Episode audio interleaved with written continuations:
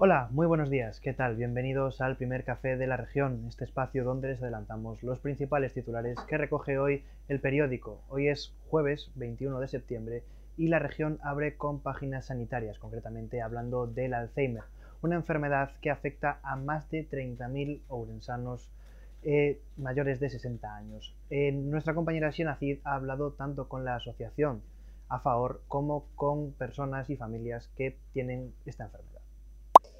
Así es, en el Día Mundial del Alzheimer nos acercamos a esta enfermedad de la mano de profesionales y familiares de personas afectadas.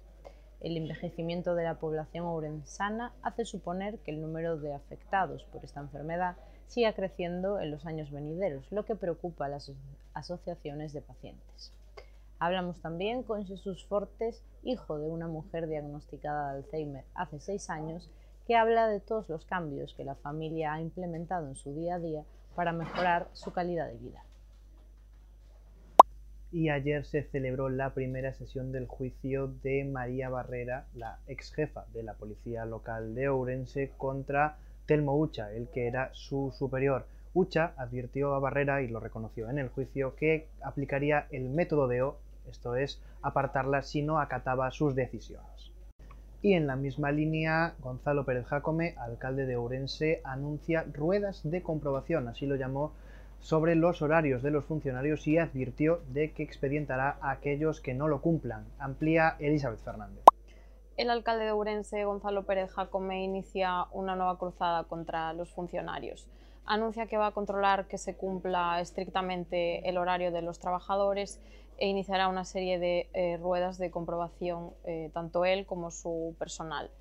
Los trabajadores no están de acuerdo con esta medida y además recuerdan que hace apenas unos días recibieron una circular informándoles del horario a cumplir a partir del 16 de septiembre, que es diferente al que ahora anuncia Jacome. Y en páginas económicas, el 2022 cerró como el mejor año desde 2011 en compra-venta de viviendas. En total se completaron más de 1.900 transacciones. En lo que va de año son ya más de 1.150 y podrían volver a superarse las cifras del año pasado.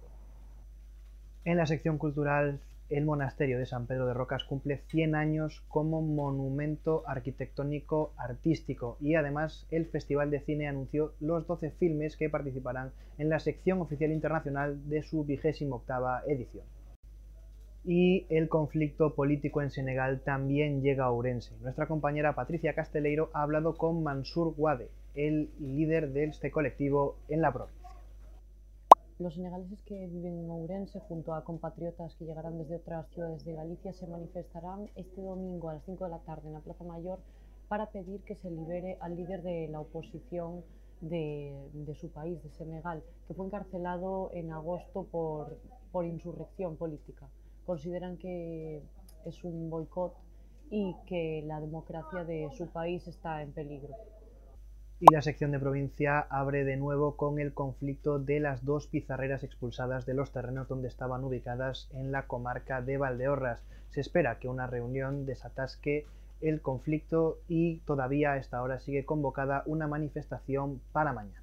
Y también en la sección de provincia, el Concello de Ábola ha identificado casi 3.000 fincas sin desbrozar en sus 74 núcleos. Por esto ya ha enviado una notificación urgente a sus dueños para que procedan a su limpieza.